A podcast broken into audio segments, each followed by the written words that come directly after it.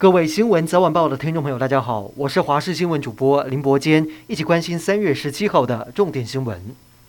俄罗斯入侵乌克兰进入第二十二天，俄军像是杀红眼，在乌克兰各地展开无差别攻击。其中，乌克兰南部港口城市马利波一间收容一千到一千两百名平民的剧院惨被俄军轰炸，目前上千人生死未卜。实际上，这座被轰炸的剧院两侧的空地早就已经清除的以俄文写下“孩童”的大字，标示剧院里面还有无辜的小孩。没想到俄军依然对他展开空袭。不过，根据乌克兰最新的官方消息表示，被轰炸的剧院抵挡住俄军的空袭。目前，当局正在准备展开救援行动，救出受困的民众。美国总统拜登首次以战犯来称呼俄罗斯总统普丁，同时宣布对乌克兰加码八亿美元的军事援助，连同十二号的两亿美元。美国在过去一周对乌克兰的军援已经达到十亿美元。尽管如此，对乌克兰总统泽伦斯基再一次呼吁设置禁航区的要求，拜登没有给予正面的回应。联合国国际法院则是以十三比二裁定，要求俄罗斯立即停止在乌克兰的军事行动。而投下反对票的两名法官，则是分别来自于俄罗斯以及中国。这也是俄罗斯入侵乌克兰以来首次有国际仲裁机构就此做出裁决。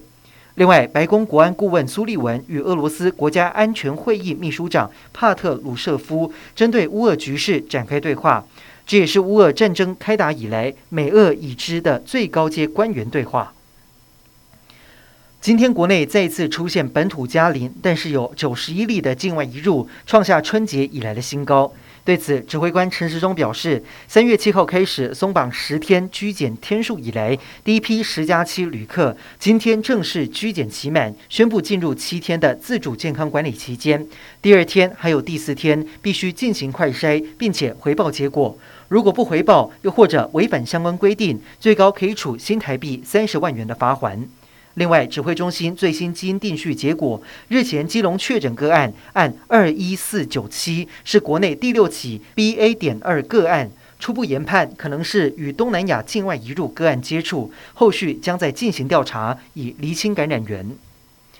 年底九合一大选在即，监察院今天公布上一届地方公职选举申报的政治献金与抽查情形，总计裁处八十二件，裁罚金额超过一千五百万台币。比较令人意外的是，现任立法院长游锡堃在民国一百零七年一共捐了九十六万元的政治献金给二十五名候选人，但是金额超过当年度上限的三十万元，遭罚六十六万元。廉政委员会提醒，最常见的违规情形就是捐赠超额，又或者收受境外资金。受赠者除了一定要合法设立专户，也要善尽查证之责，免得触法受罚。